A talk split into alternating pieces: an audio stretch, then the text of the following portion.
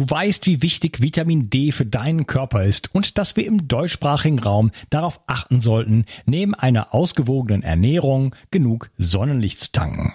Daher empfehlen viele Experten über die Wintermonate oder sogar ganzjährig Vitamin D zu supplementieren. Die Wirkung von Vitamin D ist vielfältig und schließt das Immunsystem und deine Knochen mit ein. Die Vitamin D-Tropfen von Brain Effect gefallen mir persönlich besonders gut.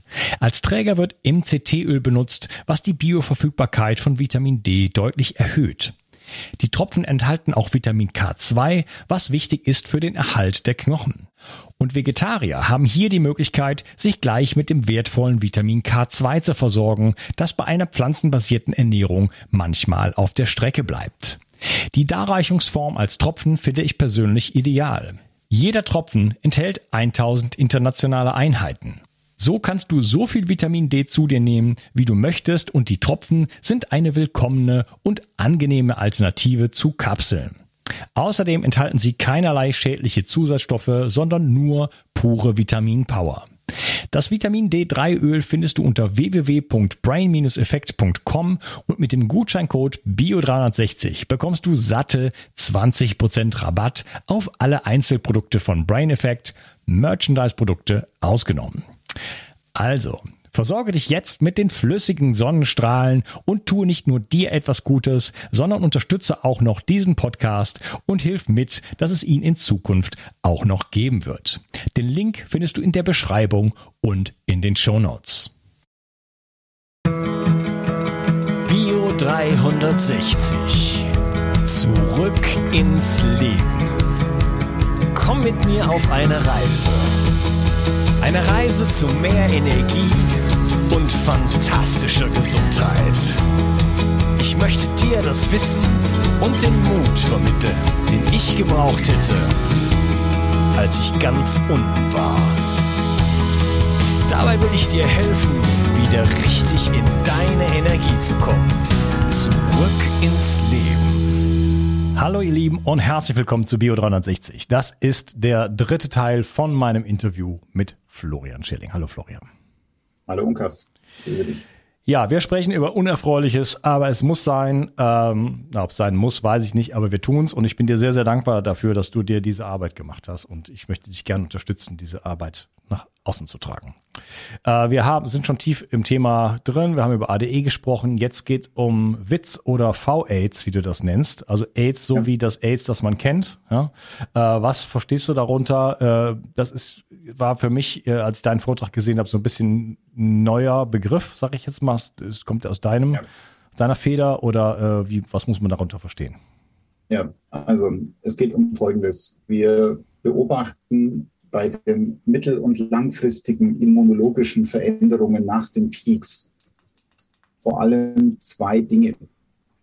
Das eine, was im Moment sehr prominent auch äh, diskutiert wird, zumindest in bestimmten Kreisen, ist das Thema Autoimmunität. Das heißt, das Immunsystem schlägt über die Stränge und greift den eigenen Körper an.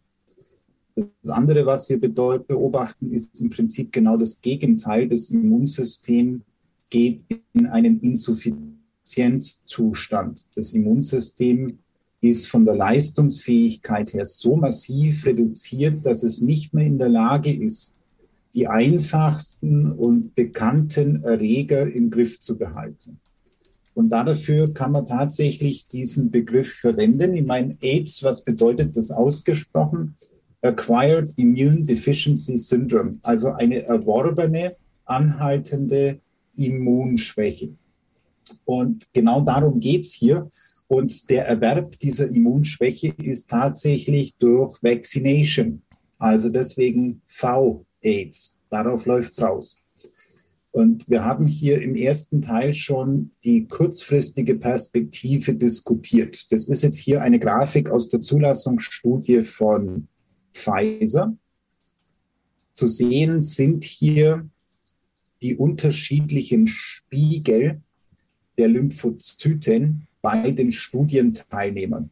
Ja. Wenn wir da jetzt mal links schauen, in diesem roten Kästchen, da haben wir beim blauen Pfeil die Kontrollgruppe und beim roten Pfeil haben wir die Geimpften. Und was wir erkennen können, ist, dass bei denen, die den Peaks bekommen haben, und zwar egal in welcher Dosis, 10, 20 oder 30 Mikrogramm, die Lymphozyten dramatisch abfallen. Dramatisch. Dieser Effekt ist reversibel. Und wenn wir jetzt zu dem zweiten roten Kästchen schauen, dem rechten, dann haben wir beim blauen Pfeil wieder die Kontrollgruppe und beim roten Pfeil haben wir jetzt die Lymphozyten derer, die den zweiten Peaks bekommen haben. Und da kann man jetzt erkennen, wir haben den gegenteiligen Effekt, die Lymphozyten schießen nach oben. Was ist hier passiert? Hier kam es zu autoreaktiven immunologischen Aktivitäten. Das heißt, nach den ersten Peaks geht mein lernfähiges Immunsystem in die Knie. Das ist für fünf Tage plus minus weg. Ich habe den Immunstatus eines Säuglings. Nach dem zweiten Peaks kommt dann die Autoreaktion und die Lymphozyten schießen nach oben. Mhm. So. Dosisabhängig, ne? Weil das sieht ja so aus, also bei 10 Mikrogramm äh, gehen die eher nach unten, wenn ich das so ja. sehe, und bei 30 nach oben. Genau. Pfizer hat sich natürlich für die höchste entschieden. Das heißt, wir nehmen die 30 Mikrogramm. Das sind mit die, die beim ersten Mal am stärksten nach unten gehen und die, die beim zweiten Mal am stärksten nach oben gehen. Das heißt, mit der derzeitig verwendeten Dosis habe ich beim ersten Mal den größten Schaden im Sinne von mein Immunsystem ist weg und beim zweiten Mal die höchste Entzündungsreaktion. Prima. So. Das ist jetzt aber nur die kurzfristige Perspektive. Langfristig ist die Situation noch viel dramatischer. Mhm. Wenn man nur, kurz, nur kurz dazu gesagt, also in deiner Grafik würde man 10 Mikrogramm nehmen, beim zweiten Mal sieht es so viel besser dann aber auch nicht aus, weil dann kracht es dann doch auch, krachen die Lymphozyten dann wieder komplett ein. Ne? Also ja, also wir haben hier links den ersten Peaks. Ja? Da ist mhm. zum Sehen, die Lymphozyten fallen ab. Beim rechten, blau ist wieder die Kontrolle. Braun sind jetzt die mit Peaks in der jetzig verwendeten Dosis. Ja, aber würde man, würde man weniger nehmen, also da steht ja, das rote ist ja 10, 10 Mikrogramm, würde man weniger ja. nehmen, äh, wäre es auch nicht so unbedingt viel besser. Also dann wird es halt auch wieder nach unten gehen, so wie, wie vorher. Oder interpretiere ich den Fall nicht richtig? Ja, korrekt. Also es gab hier keine Dosis, die immunologisch unbedenklich war. Okay, genau. Es gab welche, die waren mittelschlecht und es gab welche, die waren echt schlecht. Pfizer hat sich für die echt schlecht Dosis entschieden. Mhm. Okay. Also es gibt jetzt ja auch Ärzte, die impfen gewichtsadaptiert, sprich sie reduzieren je nach Konstitution dessen, der da gepiekst wird, die Dosis. Dadurch lassen sich akute toxische Effekte reduzieren es entstehen trotzdem Antikörper. Insofern wäre das etwas, wenn man schon piekst, dann bitte mit einer maximal reduzierten Dosis. Da haben wir ein geringeres Risiko für akute toxische Effekte. Wie das langfristig immunologisch ist, dazu fehlen uns die Daten. Mhm, okay. Aber diese 30 Mikrogramm, das ist ja dann, wäre ja dann bei dem Kinderpeaks umgerechnet das gleiche im, im Verhältnis, ne? Ja, also wir haben jetzt bei Kindern auf 10 Mikrogramm abgespeckt, aber da die eben auch deutlich weniger Körpermasse haben, werden 10 Mikrogramm bei Kindern wahrscheinlich analog wirken wie hier die 30 bei Erwachsenen. Genau, das also wir ich. hätten bei Kindern eigentlich auf 2 bis 5 Mikrogramm abspecken müssen. Das haben wir aber nicht gemacht. Ja, okay. Nur so ein kleiner Hinweis, die Wirkung ist vermutlich eine ähnliche. Ähm, würde man ein Fünftel davon geben, wäre es vielleicht ein bisschen besser, aber naja. Ja, und das ist, wie gesagt, nur die kurzfristige Perspektive. Jetzt, was wir hier sehen, ist die langfristige Perspektive. Für Nichtmediziner, was gucken wir hier gerade an? Das ist ein sogenanntes Zytokinprofil. Zytokine sind Botenstoffe, mit denen das Immunsystem kommuniziert. Also wenn sich Abwehrzellen unterhalten, wenn das Immunsystem einen bestimmten Vorgang orchestriert, dann tut es das mit Hilfe von diesen Botenstoffen, von diesen Zytokinen. So. Jetzt gibt es im Immunsystem drei große Arme. Das ist einmal die zelluläre Abwehr.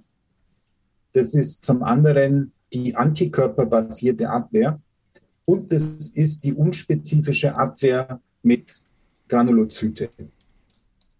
Die kann man jetzt so einteilen und man kann den unterschiedlichen Armen des Immunsystems diese Botenstoffe zuordnen. Ja, dass wir sagen, welcher Bereich des Immunsystems kommuniziert mit welchen Botenstoffen. Und das sehen wir jetzt in diesem Profil. TH1 ist die zelluläre Abwehr, TH2 ist die antikörperbasierte und TH17, das sind die Granulozyten. Wenn man diese Zytokine jetzt misst, dann kann man sich das vorstellen wie so eine Art Lauschangriff auf das Immunsystem. Wir hören die Kommunikation ab und können dann aus dieser Kommunikation Rückschlüsse ziehen, was das Immunsystem im Moment macht. Womit beschäftigt sich? Ist es glücklich? Gibt es hier Probleme, interne Streitigkeiten, was auch immer? So, Jetzt haben wir hier diesen Lauschangriff bei einem gepieksten Menschen gestartet. Und es war Todesstille in der Leitung. Was wir in diesem Laborprofil sehen, ist, dass fast alle Zytokine bei Null sind. Also die sind hier an der Nachweisgrenze. Weniger geht nicht mehr. Das bedeutet, das Immunsystem ist hier funktional tot. Die Zellen sind da. Quantitativ schaut das alles gut aus. Wenn ich hier eine Blutprobe nehme, wenn ich hier ein Blutbild mache, alles wunderbar. Aber das Problem ist, dass die Abwehrzellen nichts tun. Die sind nicht arbeitsfähig. Die sind in Standby-Modus. Das ist ein Immunsystem, das funktional am Ende ist. Also solche schlechten Zytokinprofile, die kenne ich noch nicht mal von meinen Krebspatienten nach Chemotherapie. Das ist das totale Immunversagen. Das sind tatsächlich Werte, die habe ich in meiner langjährigen Karriere bislang nur bei AIDS-Patienten erlebt, im fortgeschrittenen Stadium. Und das ist ein Immunsystem nach Peaks. So, und jetzt stellen wir uns mal vor, was passiert, wenn dieses Immunsystem hier mit einem ernstzunehmenden Gegner konfrontiert wird. Das wird fulminant versagen. Wir sehen das jetzt, dass bei gepieksten bestehende latente chronische Infektionen auf einmal wieder hochkommen. Stichwort Gürtelrose, Stichwort EBV, Stichwort Borrelien. Ja? Also Dinge, die der Körper vorher so einigermaßen im Griff hatte, von denen man schon gar nicht mehr wusste, dass das da ist, mhm. die kommen nach dem Peaks schlagartig wieder an die Oberfläche. Ja, und das ist und, ja nicht ungewöhnlich. Also ich selber habe auch noch dazu noch zu allem, was du aufgezählt hast, Kokaktien und Chlamydien und so weiter. Äh, das heißt, das sind einfach so Bewohner, äh, die sich irgendwann mal eingenistet haben, auch dank der Schwermetalle und so weiter bei mir. Ähm, die würden jetzt dann einfach plötzlich, ähm, ja, äh, die denken sich, gut, jetzt plötzlich keiner mehr da. Jetzt können wir das Schiff wieder übernehmen hier. Ist die Katze aus dem Haus, tanzen die Mäuse auf dem Tisch. Das ist genau, genau das, was hier passiert. Und das ist jetzt alles noch harmlos in Anführungszeichen. Versteht es mich nicht falsch, das mhm. sind schon ernste Geschichten, aber es ist harmlos zu dem, was da noch im Raum steht. Unser Immunsystem eliminiert Tag für Tag bösartige Zellen aus unserem Körper. Unser Körper ist biologisch so gestrickt, dass jeden Tag Zellen entarten. So. Und der einzige Grund, dass wir nicht jeden Tag an Krebs erkranken, ist, unser Immunsystem erkennt diese Zellen und eliminiert sie. Man nennt das Immune Surveillance. Mhm. Und ein Immunsystem in diesem Zustand kann das nicht leisten. Das heißt, hier werden bösartige Zellen übersehen. Was bedeutet das praktisch? Es bedeutet praktisch, dass bei Krebspatienten, die in der Remission waren, also die nach Therapie krebsfrei waren, die werden hier gehäuft Rückfälle erleben, Rezidive. Und wir werden zeitversetzt ansteigende Krebsraten bei den Neuerkrankungen sehen. Es kann nicht anders laufen. So. Und das ist dann wirklich lebensgefährlich. Also eine explodierende Gürtelrose unangenehm, schmerzhaft, gar keine Frage, aber noch eine ganz andere Größenordnung, als wenn wir hier über das Thema Krebs reden. Also es wird so sein, ab 2022 werden die Krebserkrankungsraten steigen und die Rückfallquoten bei bestehenden Krebspatienten ebenfalls. Das prognostiziere ich, da lege ich Geld auf den Tisch, da wette ich. Das wird so kommen. Mhm. Ja, dann macht man einfach, wenn die tot sind, einfach einen PCR-Test und sagt, das waren Covid-Fälle. Ja. Ja. Also das wird ganz, ganz bitter für viele. Und besonders bitter ist, dass man ja gerade Krebspatienten, die ein schwaches Immunsystem haben, gerade denen rät man ja zu diesen Peaks. Das ist, das ist so fatal, wie man sich vorstellen kann. Ja, ich äh, spüre das Entsetzen aus deinen Worten. Ich weiß auch, dass das der Antrieb ist, warum du diese ganze Arbeit hier überhaupt machst. Äh, wie gesagt, ich sage es zum vierten Mal, ich bin dir sehr dankbar dafür. Ähm, Gibt es dazu noch mehr zu sagen zu dem Thema V-Aids? Also an der Stelle erstmal, es sollten sich alle mit Peaks im Anschluss die Mühe machen und kontrollieren, in welchem Zustand ist mein Immunsystem geht's her, macht's nach sechs, acht Wochen einfach so eine Untersuchung hier und schaut, ist alles im grünen Bereich. Das ist besonders wichtig für Menschen, die in der Vergangenheit massiv mit chronischen Infektionen zu kämpfen hatten. Es ist besonders wichtig für Menschen, die von Haus aus, aus welchen Gründen auch immer, ein massiv geschwächtes Immunsystem hatten, Krebspatienten zum Beispiel. Und es ist natürlich auch brandgefährlich für Kinder. Also das ich kann hier nur zur zeitnahen Nachsorge raten, um so ein Defizit möglichst rasch auszugleichen, damit man hier nicht langfristig in allergrößte Schwierigkeiten kommt. Also Zytokinprofil machen, das einfach mal beim Arzt einfordern. Ähm, schaut euch hier den Screenshot an, da stehen die ganzen ähm, Zytokine dabei, ähm, welche da zu, zu nehmen wären. BioVis ist ein super Labor kann man einfach sich den Fragebogen sozusagen oder den Testbogen sozusagen anfordern und wegschicken. Ja. Und dann hat man das und dann hat man zumindest, also das, das so wie das da jetzt da, sich darstellt, das kann ich auch als Laie noch verstehen. da ist nichts mehr da. Äh, das ist nicht gut. Und das äh, kann man, was kostet sowas? Etwa? Also so ein Zytokinprofil ist überschaubar. Das kostet je nach Labor zwischen 60 und 80 Euro. Was dann aufwendiger ist, sind die Messungen, wie das zu beheben ist. Also man macht hier dann normalerweise einen Zellansatz. Das heißt, man nimmt eine Blutprobe von den Betroffenen, ähm, züchtet die als Kultur im Labor an, setzt dann unterschiedliche Wirkstoffe zu und guckt sich an, welche sind in der Lage, das Immunsystem hier wieder zu stimulieren, wieder zum Leben zu erwecken. So ein Zellansatz, der ist dann je nachdem, wie viele Wirkstoffe man prüft, schon kostenintensiver. Ja. Aber jetzt einfach mal zu gucken, bin ich hier betroffen? das ist noch nicht mal dreistellig. Also das ist was, das sollte man sich gönnen, vor allem wenn man in Rechnung stellt, wie teuer die Probleme sind, die sich daraus ergeben können. Ja, habe ich zumindest ein paar Wochen danach schon mal so ein bisschen was auf Papier und dann kann ich sagen, äh, jetzt sollte ich mal schnell was tun.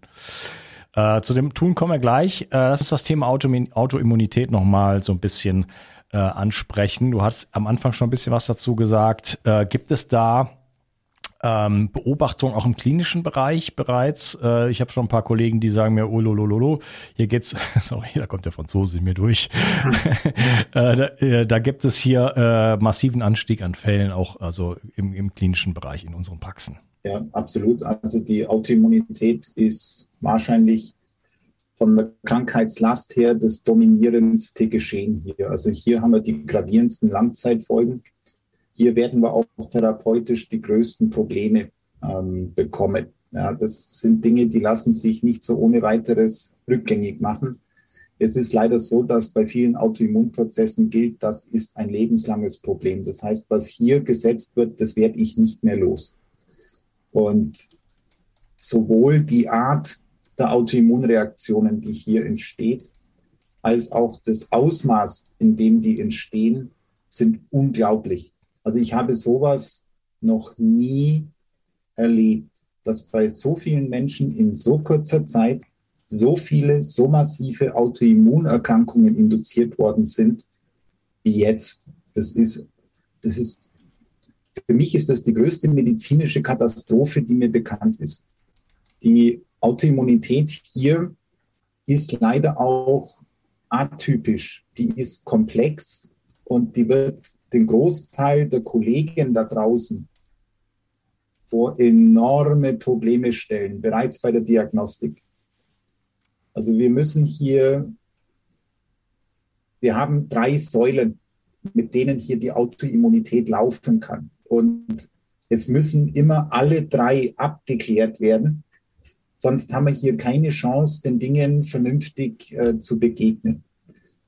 Die einfachste Form ist die Entstehung von klassischen Autoantikörpern, ja, so wie wir sie kennen. Zum Beispiel bei einer autoimmunen Schilddrüsenentzündung wie beim Hashimoto ja, oder wie bei Zöliakie, ja, bei antinukleären Antikörpern, ANA-ANCA, die kennen wir vom Rheuma her, oder Antiphospholipid-Antikörper, die kennen wir aus Gerinnungsstörungen. All diese klassischen Autoantikörper können durch den Peaks entstehen. So. Die zumindest kann mein Hausarzt abklären. Die kennt er, da weiß er, wie muss ich danach suchen und was bedeutet es, wenn sie auffällig sind. Schwieriger wird es jetzt mit den beiden anderen Säulen. Die zweite Säule sind autoreaktive Spike-Antikörper. Das heißt, genau die Antikörper, die der Peaks ja kreieren soll, wegen derer wir die ganze Maßnahme ja durchführen, die eigentlich gewollten Antikörper, die sind autoreaktiv. Das heißt, selbst wenn hier beim Peaks nichts schief geht, ich bekomme genau das, was ich wollte, dann habe ich da damit vielleicht sogar schon ein Problem. Und das ist natürlich tricky. Wie will ich das jetzt belegen? Wenn ich hier den Titer messe, dann wird mein Arzt mir gratulieren und sagen, pass auf, die Impfung hat ganz toll funktioniert, du hast super viele Spike-Antikörper. Glückwunsch. Wenn ich dem Hausarzt jetzt sage, ja, aber könnte das nicht ein Problem sein, dann wird mich der anschauen wie ein Mondkalb. Also wie weise ich nach, dass diese Spike-Antikörper autoreaktiv sind? Schwierig. Und der dritte Punkt, der ist auch nicht ohne, das sind diese G-Protein-Rezeptor-Antikörper die kennen wir bis jetzt aus ganz fiesen Kardiomyopathien, also Autoimmunerkrankungen, die das Herz zerstören. Wir kennen sie auch von postinfektiösem CFS, wenn das CFS durch Epstein-Barr-Viren verursacht sind. Diese Menschen haben auch häufig diese Autoantikörper. Und uns ist es die letzten 30 Jahre nicht gelungen, eine spezifische Therapie für diese Antikörper zu entwickeln. Haben wir nicht. So, und jetzt äh, stehe ich natürlich da. Und wie kriege ich das jetzt gebacken? Also bei den autoreaktiven Spike-Antikörpern, da hat man inzwischen durch Studien beweisen können, gegen was im Körper die sich richten. Und Leute, das ist eine unangenehme Liste. Diese Spike-Antikörper zerstören Mitochondrien, das Zellskelett von Nervenzellen, die zerstören Zellkerne, die zerstören Enzyme von Schilddrüse und Leber, die zerstören Verdauungsenzyme im Darm, dadurch kann man eine Zöliakie auslösen. Also das ist äußerst unangenehm.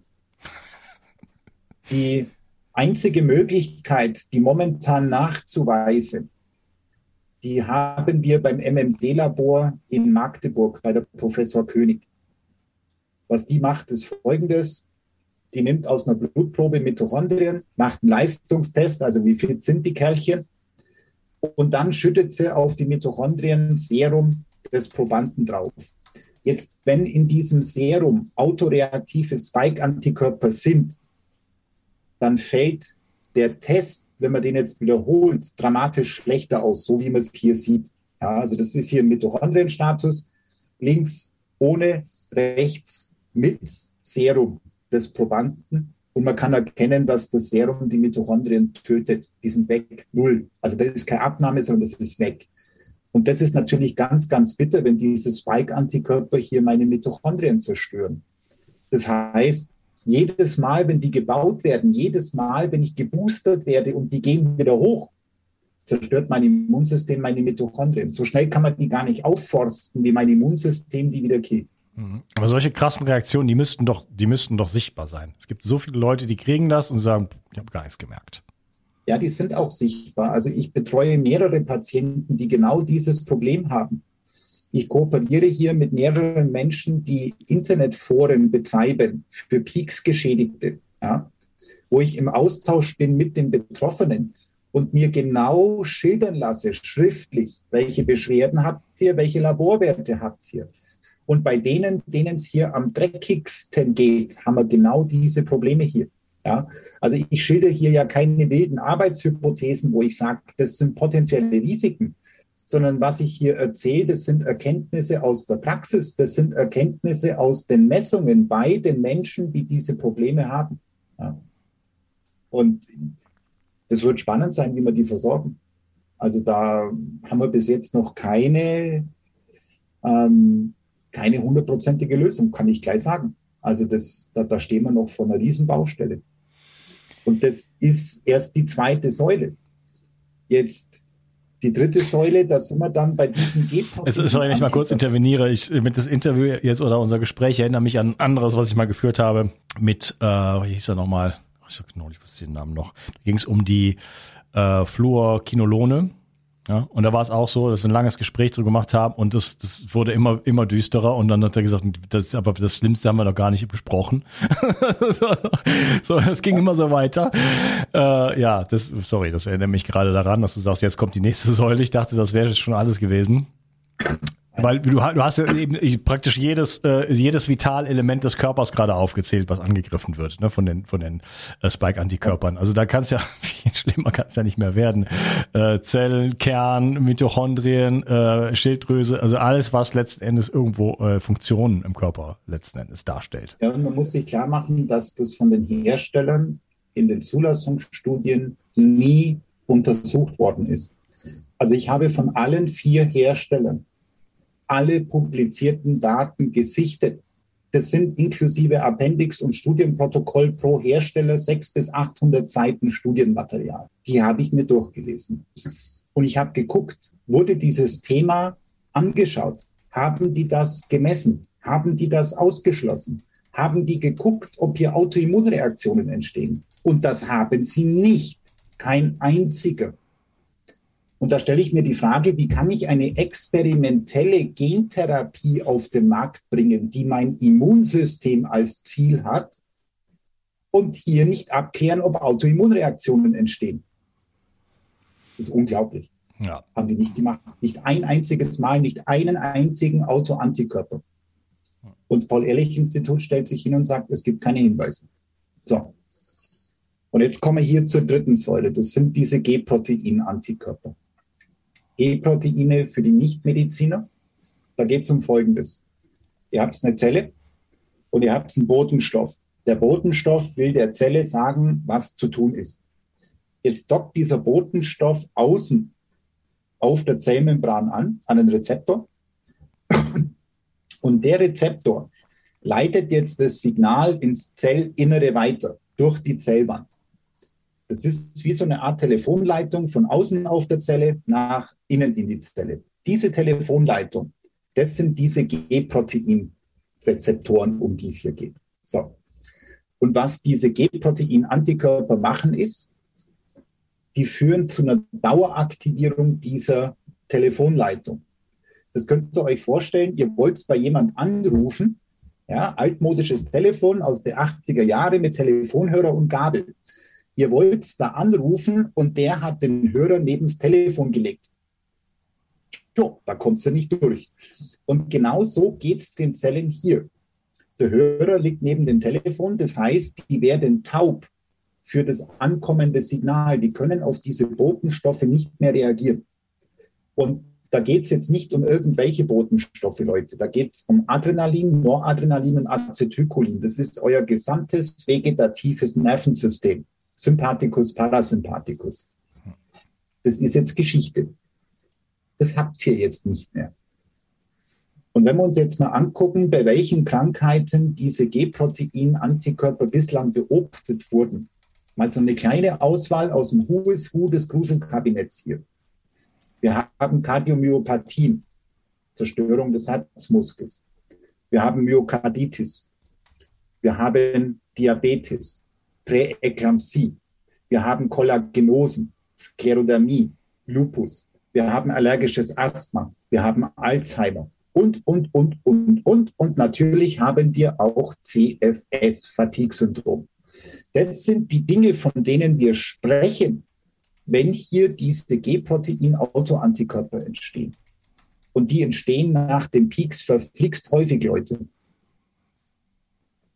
Und wie wir da damit therapeutisch umgehen, das wird eine sehr spannende Frage. Also ich, mein krassester Fall ist jetzt eine Patientin, die ist Mitte 20. Die hatte ihren Peaks vor fünf Monaten. Da haben die G-Protein-Antikörper jetzt zu einer irreversiblen Kardiomyopathie geführt. Das heißt, die braucht jetzt eine Herztransplantation. Von gesund Mitte 20 zu todkrank mit Herztransplantation innerhalb von sechs Monaten mit Peaks. Das ist, wovon wir hier sprechen. Also das ist eine wirklich ernste Büchse, um die es hier geht. Das Fatale ist, dass die niedergelassenen Ärzte da damit wieder mal nicht vertraut sind. Also um diese G-Protein-Antikörper zu messen, das ist was ganz Spezielles. Das machen ganz wenige Labore. Ihr habt zum Beispiel vom IMD in Berlin. Ja. Und selbst wenn euer Arzt das misst, dann hockt er da mit diesem Befund und hat keine Ahnung, was zu tun ist. Und wir haben hier jemand, der eine extrem destruktive, extrem aggressive Form der Autoimmunerkrankung hat. Das ist, das ist eine absolut tödliche Kombination. Der Schwede. Lass uns mal zum Abschluss bisschen ähm, auf therapeutische Maßnahmen äh, eingehen. Auch da die Light-Version, wie gesagt, Hinweis nochmal auf deinen großen Vortrag. Ähm, weise ich am Ende nochmal drauf hin, auch nochmal. Aber ähm, gibt es überhaupt irgendwas, was man machen kann? Also ich meine, abgesehen davon, dass es zu, zu versuchen, auf Teufel komm raus zu verhindern, ähm, was ja auch jetzt schwierig wird. Also man jetzt es würde Gysi hat, habe ich heute gelesen, ich habe heute mal wieder den Kurs in die Nachrichten reingeschaut. Gysi hat jetzt vorgeschlagen, dass die Leute dann doch bitte auch ins Gefängnis gehen sollen, die dann äh, sich nicht pieksen lassen. Ja, also, ähm, ja, das würde ich in dem Fall vorziehen. Ja, das ist äh, ungefährlicher. Ja.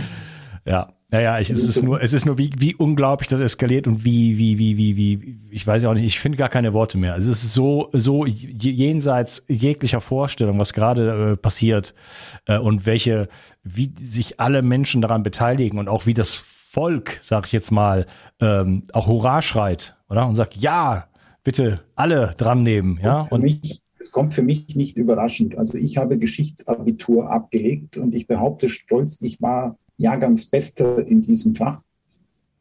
Und äh, ich habe mich im Rahmen dieses Geschichtsabiturs intensiv mit der Zeit von 1933 bis 1945 beschäftigt. Und ich muss sagen, mich überrascht hier nichts, null. Ja. Das ist leider die Wahrheit. Und äh, meine Vermutung ist, das wird noch deutlich schlimmer werden, bevor es besser wird. Anders, also unsere Lernkurve ist dermaßen flach, dass ich glaube nicht, dass wir aus der Nummer noch äh, auf eine intelligente Art und Weise rauskommen. Aber jetzt die Frage, was können wir tun?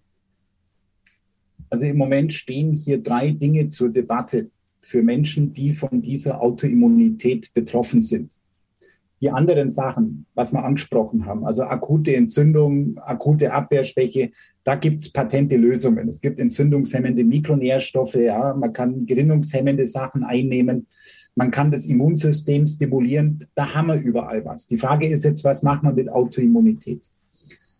Die geringste Eskalationsstufe, die im Moment äh, zur Debatte steht, wäre die Gabe von Cortisol. Das äh, ist nicht schön, aber wir werden sehen, die anderen Sachen sind noch viel unschöner. Cortisol hat den Vorteil, es ist einfach, es ist günstig, man kann es selber durchführen. Ich muss dann irgendwo hin, ich schluck die Tablette und fertig. Klar, es hat Nebenwirkungen, aber Freunde, wenn ich die Wahl habe zwischen ich werde dick mit Mondgesicht oder ich brauche eine Herztransplantation, dann nehme ich das Mondgesicht. Ja, davon reden wir. Jetzt das Beste, was wir im Moment technisch leisten könnten, wäre eine Plasmapherese. Das ist eine Form der Blutwäsche. Da wird das Blut durch einen speziellen Filter geleitet und dieser Filter fischt die Autoantikörper raus. Der Vorteil ist, wir haben keine Nebenwirkungen. Ja? Wir müssen das Immunsystem nicht runterfahren, wir müssen keine Medikamente schlucken. Alles wunderbar. Der Nachteil ist, das ist aufwendig. Es gibt nicht viele Praxen in Deutschland, die es anbieten. Die Kosten sind hoch. Ja, und es also braucht spezielle Filter auch, oder? Das ist nicht, nicht einfach irgendwas, sondern. Nein, es gibt hier spezielle Filter für die Immunadsorption. Also die sind so gebaut, dass sie speziell diese Antikörper rausholen und nicht alles mögliche andere. Ich meine, man kann hier auch Filter verwenden, die man zum Beispiel zur Entgiftung einsetzt. Klar, also da gibt es Spielmöglichkeiten. Aber das Grund, die Grundprobleme sind, wir haben nur sehr wenig Geräte in Deutschland. Weil Plasmapherese braucht man eigentlich nur für ganz wenig Sachen, die ganz selten vorkommen. Und jetzt haben wir hier auf einmal Zehntausende, vielleicht Hunderttausende von Leuten, die das brauchen. Das heißt, die Plätze werden rar. Das wird ein Kapazitätsproblem. Das Zweite ist, das ist ein recht aufwendiges Verfahren. Also wenn die Kasse da nicht mitzieht, da seid ihr mit einer Sitzung schnell mal mit 1000 Euro aufwärts dabei. Ja, da davon reden wir. Also ich muss einen Platz kriegen, ich muss das Kleingeld haben. Das wird für viele nicht gangbar sein. Und selbst wenn Geld da ist, wird es binnen ein paar Monaten keine Plätze mehr geben. Das garantiere ich euch. So. Dann kommen wir zum dritten Punkt das sind dann Immunsuppressiva. Also das sind wirklich Medikamente, die hier das Immunsystem plätten. Dann ist zwar Schluss mit den Autoimmunreaktionen, aber dann ist auch Schluss mit Immunsystem. Das heißt, ich bin dann genauso infektanfällig und immunkompetent wie ein Neugeborenes. Das hat dann wieder ganz andere Probleme. Ja, Stichwort Infektion, Stichwort Krebszellen und so weiter und so fort. Wenn es jetzt dumm läuft, ich meine, irgendwann wird das anerkannt. Ja, also kaum haben wir da jetzt 50.000 Leute, die sterbenskrank sind, kann auch die Kasse nicht mehr hergehen und sagen, das bilden sich die ein, das ist psychosomatisch. So. Also früher oder später wird die Kasse akzeptieren müssen, dieses Problem gibt's. Ob die Kasse dann allerdings hergeht und sagt, wir finanzieren euch eine Plasmapherese, das werden wir sehen. Die Kassen können auch sagen, pach, nee, teuer, machen wir nicht, wir geben euch Immunsuppressiva. So, jetzt stehen wir da. Das ist zwar billig, es ist einfach, es ist durchschlagend, aber die Nebenwirkungen sind natürlich happig. Das kann ich euch garantieren. Insofern zurück zum Cortisol, wenn wir es da damit hinkriegen. PP pura, Leute. Ja. Jetzt mein Tipp im Moment wäre dieser Ablauf. Man macht am Anfang ein, zwei, dreimal Plasmapherese und schaut, dass man insgesamt runterkommt von dem ganzen Dreck. Dann gibt man niedrig dosiert Cortisol, schaut, bleibt es stabil und falls ja, stellt man hier um auf Immunmodulatoren. Das heißt, man schaut sich an, welche Wirkstoffe regulieren bei diesen Menschen das Immunsystem so, wie wir es brauchen. Und wenn alles glatt geht, komme ich da damit in Zukunft hin. Wenn nicht, dann das kann ich die Plasma Das ist das, was du eben meintest, dass man Kulturen ansetzt und da so ein bisschen Experimente mit dem eigenen Blut macht und versucht herauszufinden, was stimuliert bei dem, äh, bei dem jeweiligen Patienten das Immunsystem wieder, dass es wieder hochkommt. Oder eben nicht, dass der Wirkstoff das Immunsystem reguliert, dass er diese überschießenden Autoreaktionen hemmt. Ne? Mhm. Wenn ich Glück habe und man findet so eine Substanz bei mir, wunderbar, dann komme ich da damit vielleicht langfristig hin. Habe ich Pech, wir finden keine, dann werde ich Steroide brauchen. Und wenn die Steroide nicht reichen und ich nicht ständig Plasmapherese wieder machen kann, aus welchen Gründen auch immer, kein Platz, kein Geld, kein was weiß ich, mhm. dann werde ich irgendwann bei der Immunsuppression rauskommen. Kann man sich so eine Maschine selber zu Hause hinstellen? Na, das äh, ist ganz so einfach nicht. Also die ist, die Plasmapherese ist vom Arbeitsprinzip her simpel. Ja, aber man muss hierfür einen hochvolumigen Zugang legen also wir holen innerhalb von drei Stunden das gesamte Blutvolumen einmal aus dem Körper raus und leiten es zurück. Das ist eine nicht ganz unkritische Operation. Also da muss man aufpassen, dass das alles steril ist, weil das mhm. ist mit enormen Infektionsrisiken grundsätzlich verbunden, wenn ich einmal mein gesamtes Blut außerhalb von meinem Körper austausche. Ich brauche einen hochvolumigen Zugang, also da geht es nicht mit Anbeuge, Leute. Da braucht es richtig dicke Gefäße und die muss ich erstmal punktieren können. Mhm. Ja. Also das ist Do-it-yourself absoluter No-Go. Das funktioniert nicht. Da braucht es ja schon Fachleute, die das können. Ja. Und gut, ich meine, es werden bestimmt Kollegen hier anfangen, sich sowas zu holen, weil der Bedarf da ist. Aber der Bedarf wird höher sein als das, was wir haben. So viel steht fest. Ja, ich hatte nur so postapokalyptische Bilder von irgendwelchen Kellern gerade, wo Leute, Privatleute mit ihren Maschinen ja. da sitzen. Sorry. Also ja. ich habe jetzt die ersten Patienten hier mit Plasmapherese behandelt. Ähm, die Erfahrungswerte deuten darauf hin, dass im Schnitt äh, zwischen vier und sieben Sitzungen benötigt werden, um die Autoantikörper erstmal zu nullen. Ne? Wie lange das jetzt so bleibt, das müssen wir gucken. Vor allem auch, ob die Autoantikörper jetzt zum Beispiel nachgebildet werden, wenn ein erneuter Kontakt mit dem Virus stattfindet. Ähm, wir wissen auch nicht, was passiert, wenn man jetzt so jemand boostert. Ja? Also gut wird es wahrscheinlich nicht ausgehen, aber wie das dann konkret ausschaut, das wissen wir auch noch nicht. Also das sind jetzt alles Dinge, da stehen wir ganz am Anfang und müssen schauen, dass wir jetzt da möglichst schnell praktikable Lösungen bekommen. Ja. Und so ein, so ein äh, hausgemachtes Protokoll, irgendwas, was man tun kann, sage ich jetzt mal. Ich, ich stelle die Frage, weil die wird auf jeden Fall kommen. Was kann man tun, wenn man wenn es unvermeidbar ist? Äh, was kann jeder so für sich tun, so als minimalen Schutz? Du hast eben schon ein bisschen was gesagt, da war Kerzetin und solche Sachen, Polyphenole. Ja, also aber was könnte man so eine Art, auch wenn es vielleicht nicht die große Lösung ist, aber so eine Art Protokoll anbieten, dass man sagt, diese Steps ja. wären auf jeden Fall sinnvoll, dass, es, dass du ein bisschen besser dastehst, sagen wir mal so. Ja, also das wäre jetzt nochmal ähm, eine weitere Session, aber da das häufig nachgefragt wird, hat die DGNAME hier Protokolle ausgearbeitet. Die können auf unserer Website heruntergeladen werden als PDF. Die kosten auch nichts. Also geht es auf die Website von DGNAME, geht es in den Download-Bereich und da stehen die Dokumente bereit. Ein Dokument, was ist vor und direkt nach Peaks zu tun und ein Dokument, was ist zu tun, wenn nach den Peaks größere anhaltende Probleme entstehen. Ja. Ihr könnt die auch äh, bei mir auf meinem Blog runterladen. Der ist seit dieser Woche online. Das ist äh, florianschillingscience.org. Auch hier gibt es einen Download-Bereich, wo diese Protokolle zur Verfügung stehen. Da steht dann drin, welche Wirkstoffe, in welcher Dosis, über welchen Zeitraum kann ich hier nehmen, um mich etwas abzusichern. Und dann auch ein Diagnoseprotokoll. Also ich gehe jetzt hier nicht mehr ins Detail. Das ist sehr komplex, um hier diese Peaks-Schäden aufzuarbeiten. Auch hier könnt ihr das Protokoll runterladen, ausdrucken, damit zum Arzt eures Vertrauens gehen und sagen, folgendes, ich brauche Doppelpunkt. Ja? Und dann drücken wir mal die Daumen, dass du diese Werte bekommst. Mhm. Okay, diesen diagnostischen Leitfall in deinem anderen Vortrag, erklärst du den da nochmal so ein bisschen mehr? Ganz im Detail wahrscheinlich auch nicht, aber. Ja, also worum es hier geht, ist, dass man die unterschiedlichen Problembereiche die durch den Peaks entstehen können, erstmal mit Suchtests abklopft. Ja? Also wir machen Suchtests für Autoimmunität, für Mitochondriopathie, für Neuroinflammation, für Blut-Hirn-Schrankenschäden, für Gerinnungsthemen und für Immuninsuffizienz. So.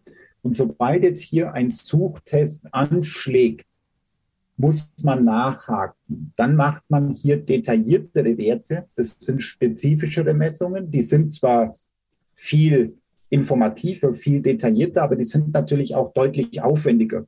Theoretisch könnte man die ganzen Werte natürlich sofort durchnudeln, aber dann stehen wir mit 3000 Euro Laborkosten da und brauchen am Schluss vielleicht die Hälfte nicht. Ja. Deswegen erster Schritt, Suchtests, da wo es auffällig ist, nachfassen und dann kann man am Schluss Bilanz ziehen und sagen, das und das sind jetzt in diesem Fall die Probleme, das und das sind die Schwerpunkte und so und so gehen wir vor. Das Problem ist, das Krankheitsbild bei Peaks-Schäden ist so heterogen, so unterschiedlich. Man kann hier nicht Pi mal Daumen so ein allgemeines Backrezept hinstellen und sagen, das macht ihr jetzt mal alle und dann geht es euch besser. Ich hatte die Hoffnung, dass sowas möglich ist, aber das ist es leider nicht. Das heißt, wer hier Peaks geschädigt ist, der muss hier in den sauren Apfel beißen und erstmal Geld und Zeit für Diagnostik investieren, sonst ist es vollkommen unmöglich, hier eine effektive Therapie aufzusetzen. Hm. Ja, okay. Also, ja, wir sind da durch die ganzen Punkte durchgegangen. Äh, daran sieht man ja schon, ne, wir haben hier äh, Probleme mit dem mit der Blut-Gehirn-Schranke, wir haben diese die, diese Durchbrüche, wir haben Kollabieren des Immunsystems am Anfang, dann haben wir äh, die Nanopartikel, äh, Entzündungsreaktion, ADE, äh, dieses das Zusammenbrechen des Immunsystems äh, V-Aids hast du das genannt, äh, und dann die Autoimmunität. Das, wenn, wenn das alles sozusagen dann auf jemand trifft, der schon Vorerkrankungen hat, der Schwermetalle hat, der andere Parasiten hat oder, oder andere Infektionen, na, das, das ist eine sehr, sehr, sehr, sehr komplexe Gemengenlage sozusagen und da kommt nicht immer dasselbe bei raus, sondern da kommen ganz, ganz viele Dinge bei raus. Krebs haben wir angesprochen. Ja. Ähm, und die Sachen dann auch letzten Endes in ihrem Ursprung darauf zurückzuführen, das wird einfach auch nicht passieren, das weiß ich ja jetzt schon. Ja. Das ist chancenlos. Also sagen wir mal, hier die Dinge sichtbar zu machen, das wird mit viel Aufwand und Geduld gelingen. Also man wird irgendwann einen Therapeuten finden, der diese Diagnose durchführt. So, jetzt habe ich den Befund. Jetzt gehe ich da damit zur Krankenkasse und sage, Leute, das ist nach Peaks. Und dann sagt die Krankenkasse, nö, das glauben wir nicht. Frau Ehrlich-Institut sagt, da gibt es keinen Zusammenhang. So, jetzt ist das auf einmal wieder mein Privatvergnügen, Leute. Also bis das mal so weit gediehen ist, dass hier eine vollumfängliche Unterstützung der Betroffenen durch die Krankenkassen stattfindet, das wird Jahre dauern. Und bis diese Dinge als Peaksschaden anerkannt werden, wenn sie denn mal anerkannt werden, das ist ein Kampf gegen Windmühlen. Also wenn ihr euch da mal ein bisschen aufschlaut, wie das bislang so war in der Bundesrepublik Deutschland, von Vater Staat hier Entschädigung zu bekommen, weil ein Peaks schiefgelaufen ist. Tja, Leute, das sind jahrelange Gerichtsprozesse. Das Geld und die Nerven muss ich erstmal haben. Das ist nicht so, dass hier das Gesundheitsministerium die Leute mit offenen Armen empfängt und sagt, na ja, jetzt sagt mal, was euch fehlt und wir helfen euch. Das wird so nicht laufen. Also Klabauterbach, unser neuer Gesundheitsminister, hat ja schriftlich verlauten lassen, diese Impfung ist nebenwirkungsfrei. So, jetzt geht es mal da damit hin. Das wird schwierig. Ja, es wird so einiges einfach, einfach behauptet.